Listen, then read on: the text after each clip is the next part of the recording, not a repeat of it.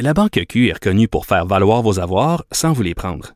Mais quand vous pensez à votre premier compte bancaire, tu sais, dans le temps à l'école, vous faisiez vos dépôts avec vos scènes dans la petite enveloppe. Hmm, C'était bien beau. Mais avec le temps, ce vieux compte-là vous a coûté des milliers de dollars en frais, puis vous ne faites pas une scène d'intérêt. Avec la Banque Q, vous obtenez des intérêts élevés et aucun frais sur vos services bancaires courants. Autrement dit, ça fait pas mal plus de scènes dans votre enveloppe, ça. Banque Q. Faites valoir vos avoirs. Visitez banqueq.ca pour en savoir plus. Pendant que votre attention est centrée sur vos urgences du matin, vos réunions d'affaires du midi, votre retour à la maison ou votre emploi du soir, celle de Desjardins Entreprises est centrée sur plus de 400 000 entreprises à toute heure du jour. Grâce à notre connaissance des secteurs d'activité et à notre accompagnement spécialisé, nous aidons les entrepreneurs à relever chaque défi pour qu'ils puissent rester centrés sur ce qui compte, le développement de leur entreprise.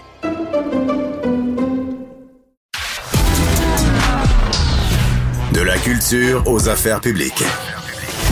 Vous écoutez Sophie Durocher. Cube Radio. Vous avez sûrement entendu parler de cette histoire-là, une histoire vraiment euh, très touchante. On en a parlé beaucoup euh, ici à Cube Radio. Une petite fille du Saguenay qui a bénéficié du médicament le plus cher au monde. Alors j'espère que je vais bien prononcer le nom du médicament, le Zolgensma, pour traiter euh, cette petite fille donc qui a une amyotrophie spinale. C'est quoi ce médicament-là? Pourquoi ça coûte si cher? Et euh, comment ça se fait qu'il est si miraculeux? On va parler de tout ça avec Alexandre Chagnon, qui est pharmacien. Monsieur Chagnon, bonjour. Bonjour. Merci d'avoir euh, accepté de nous parler aujourd'hui de ce médicament le plus cher au monde, le Zolgensma. Qu'est-ce que ça fait le Zolgensma? Le Zolgensma? ouais, donc ce médicament-là, c'est ce qu'on appelle une thérapie génique. Euh, ce qu'on veut dire par là, c'est qu'elle a la capacité, cette molécule-là, de venir euh, remplacer un gène défectueux euh, chez le patient à qui on l'injecte. Et c'est donc qu'on va venir guérir ou, ou du moins empêcher la progression de la maladie. Puis l'amyotrophie spinale à laquelle vous faisiez référence, mais c'est une maladie mortelle qui fait en sorte que la plupart des enfants, malheureusement, vont décéder avant l'âge de deux ans lorsqu'ils naissent avec cette, cette, ce problème au niveau génétique. Donc, on comprend qu'il est euh, très spécifique et qu'il est très euh, précis, très efficace. Comment ça se fait que ça coûte 2,8 millions de dollars? Ouais, ouais c'est une très bonne question. En fait, euh, le, un médicament, comme tout bien, tout service vendu, ben, il y a plusieurs facteurs hein, qui vont venir influencer le prix. Le premier facteur, c'est la compétition. Ici, Novartis, la compagnie derrière le, le, médicament, n'a aucune compétition. C'est le seul producteur de ce médicament-là. Le deuxième facteur, c'est les coûts de production versus les, ventes projetées. On doit comprendre qu'au Québec, il y a environ 6 à 8 naissances par année euh, de patients qui naissent avec cette, euh, ce, gène défectueux-là. Donc, si ça a coûté des millions et des millions à, à, à bâtir, en fait, ce médicament-là, et qu'on peut juste en vendre 8 par année au Québec, bien, les coûts sont vraiment astronomiques. Ensuite, c'est au niveau de la valeur générée par le produit. Ici, on parle d'un produit qui va sauver la vie d'un jeune patient qui autrement décéderait. Donc, c'est vraiment pour, aux yeux des parents, aux, yeux de la famille, ça n'a pas de valeur. Hein. Et donc, c'est tout ça à la fois qui va venir influencer le prix. Et nous, ici, on a l'INES hein, qui se penche sur la valeur thérapeutique des médicaments, qui a dit, ben, à 2,8 millions de dollars, on pense quand même que ça fait du sens pour ces patients-là, compte tenu d'en plus, il n'y a même pas de compétition. Donc, on a décidé, là, en octobre dernier, d'inscrire le médicament sur la liste des médicaments du Québec. D'accord. Vous nous l'expliquez extrêmement bien.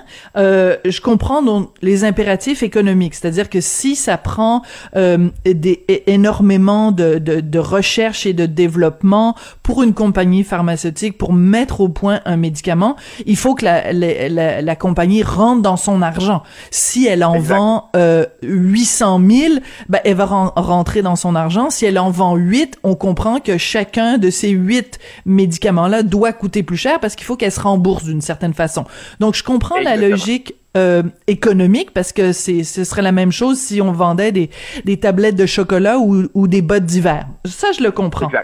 Là, ce que vous venez de nous dire, je le comprends moins. Euh, vous nous dites c'est la valeur donc le fait que euh, euh, comme, comme parent ou comme proche, on serait prêt à payer très cher pour sauver la vie d'un proche, c'est ça qui fait que le médicament est cher? Oui. En fait, ils viennent chercher, ils viennent jouer avec nos sentiments d'une certaine façon, non? Ouais, ben on peut le voir comme ça. nous, la meilleure au Québec qu'on le voit, puis Nice, quand elle se penche sur la question, elle va, elle va mesurer en fait la valeur thérapeutique d'un médicament, ce qu'on appelle des qualis. Donc, c'est le gain en qualité de vie et en durée de vie. Et au Québec, c'est pas nécessairement le parent qui va décider, ah ben moi, je suis prêt à payer 100 000 dollars pour une vie supplémentaire de mon enfant. C'est vraiment nous, en tant que société au Québec, qu'on a mis un prix sur combien que ça vaut une année supplémentaire en santé. Et c'est vu que ce médicament-là va, va ajouter des, dizaines d'années de vie à, un enfant, mm-hmm. euh, ben, à ce moment-là, ben, la valeur est beaucoup plus grande. Et c'est une valeur, le quali, qui est différente au Québec que dans le reste du Canada ou ailleurs à travers le monde. Et c'est vraiment, euh, effectivement, c'est pas le parent qui l'a payé ce médicament-là, c'est vraiment tous les contribuables québécois qui ont payé la facture. D'accord. Et dans ce cas-ci, bien sûr, on, on comme société, c'est ça qu'on fait. Hein? On n'est pas, euh, on n'est pas isolé chacun euh, de notre côté. On paye collectivement pour prendre soin les uns des autres. Ça, c'est un principe en démocratie. En tout cas, c'est comme ça que ça fonctionne et, et, on et on en est très content. vous nous avez dit en effet que ce médicament-là, donc c'est au mois d'octobre, c'était le ministre de la santé Christian Dubé qui avait annoncé donc qu'il ferait partie de la liste des médicaments fournis en établissement euh, de santé. Par contre, euh, quand on nous a annoncé ça, on nous a dit la chose suivante, puis je veux juste le lire vraiment mot à mot pour bien qu'on le comprenne. Euh, considérant le prix élevé du médicament, une négociation pan-canadienne à laquelle le Québec a participé activement a été menée par les provinces pour obtenir un prix plus acceptable. Euh, fin de la citation. Ça, ça veut dire quoi? Ça veut dire que si on se met ensemble avec les autres provinces, on peut faire pression sur Novartis pour euh, négocier le prix à la baisse? Exactement. On doit comprendre que c'est Québec, la province de Québec, qui a été la première à rembourser le coût de ce médicament-là. Et pour revenir au facteur qu'on disait tout à l'heure, à un coût exorbitant de production de médicaments, ben on va se splitter la facture au nombre de personnes qui vont recevoir le médicament. Et donc, effectivement, de se regrouper pour dire à Novartis, ben nous, on va l'acheter avec Alberta, avec la Colombie-Britannique ou l'Ontario, et mm. c'est plus 8 patients par année qui vont l'injecter, mais c'est plutôt 150. Et là, à ce moment-là, effectivement, le, regroupement va avoir un meilleur, une meilleure force d'achat, une meilleure force de négociation. Et c'est ça qui a permis à Christian Dubé et à l'équipe du ministère de la Santé et des Services sociaux d'obtenir un prix qui était beaucoup moins cher, qui était 2,8 millions de dollars. Donc, on se demande, il était combien ce médicament-là au début, puis ça, on n'a pas cette information-là. C'est ça, on a, quand on se fait dire à 2,8 millions, c'est une aubaine, et on oui, c'est ça. On se dit, mon Dieu, quelle histoire. Euh, écoutez, c'est extrêmement euh, touchant. Euh, moi, j'avais fait une entrevue avec la maman de, de Madison ici à Cube Radio où elle nous nous disait à quel point son cœur était brisé puis qu'elle voulait évidemment sauver la vie de, de, de, sa petite fille avec avec le papa évidemment et à quel point cette maladie là handicapait la petite Madison. Et là, il y a notre mhm. collègue Jean Houle de TVA Nouvelle qui a fait une entrevue avec euh, la maman qui dit que c'est pas juste un médicament ordinaire, là, c'est vraiment miraculeux. Si vous permettez, je vais lire tout ce qu'elle décrit comme changement dans le comportement de, de, de, de Madison. Elle dit, elle peut maintenant rester assise toute seule. Elle peut garder la tête droite. Quand elle est sur le sol, elle peut utiliser ses bras pour se déplacer et elle chante en plus. Vous qui êtes pharmacien, vous en êtes, vous êtes témoin souvent de, de l'effet positif des médicaments. Ce genre d'histoire-là, ça, ça doit vous mettre un baume sur le cœur quand même. Vous faites un beau ah métier comme pharmacien. oui, oui, effectivement, c'est super de pouvoir euh, de pouvoir voir un effet aussi dramatique. On doit comprendre que en pharmacie, on voit beaucoup de médicaments passer et, sont, ils sont rares, voire inexistants, les médicaments qui ont un impact aussi important, aussi drastique sur la vie de nos patients. Euh, c'est pour ça, en fait, hein, que ça vaut si cher, ce médicament-là, parce que au-delà du sourire, du fait qu'elle peut se tenir debout, en, ce qui, moi, me, me, me, fait le plus chaud au cœur en tant que papa, surtout, c'est que cet enfant-là va voir la vie. Hein. Elle ne décédera mm. pas à l'âge de deux ans, comme la majorité des personnes qui souffrent de euh, cette maladie. Donc, euh, non, comme parent, c'est et comme pharmacien, je trouve vraiment, je célèbre en fait que des médicaments comme ça soient, soient mis sur le marché, bien qu'ils aient un coût exorbitant. Ça change la vie des gens, puis ça, c'est vraiment génial.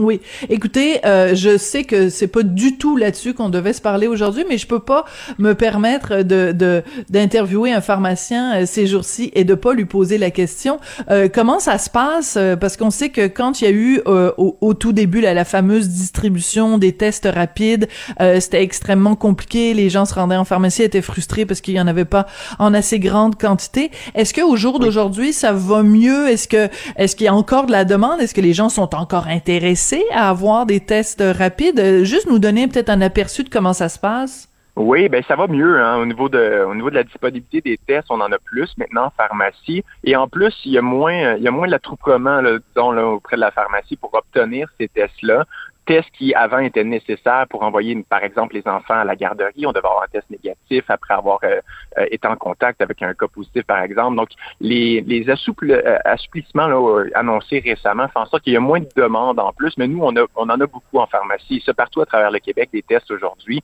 Donc, ça va beaucoup mieux. Puis, les pharmaciens apprécient cette pression un peu moins grande aussi là, au niveau de la distribution des tests. Oui, parce que c'était quand même une surcharge de travail pour vous qui, euh, on, doit le spécifier, là, vous faisiez pas plus d'argent avec ça parce que vous étiez juste comme un, intermédiaire, vous receviez les trousses, vous donniez les trousses, mais toute la gestion administrative de ça, c'était un poids financier sur vous quand même. Ah oui, exactement, sur les équipes. Des équipes qui sont déjà épuisées, on doit le rappeler, hein, qui ont été épuisées par la vaccination, sont épuisées par les demandes de questions en lien avec la COVID.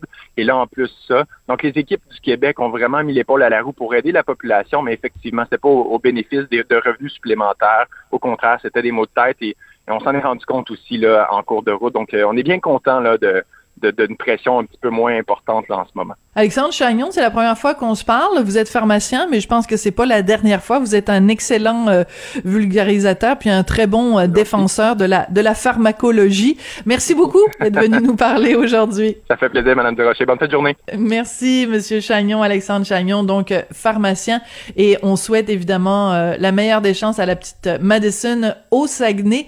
Merci beaucoup d'avoir été là. Merci à Jean-François Paquet à la réalisation. Merci à Julien Boutillier, vraiment un jeune stagiaire absolument formidable euh, qui nous donne un coup de main fabuleux à la recherche. Et merci à vous. Vous aussi, vous êtes fabuleux. Ben oui, vous l'êtes. Fabuleux, fabuleuse. Merci beaucoup à vous, les éditeurs de Cube, et on se retrouve demain.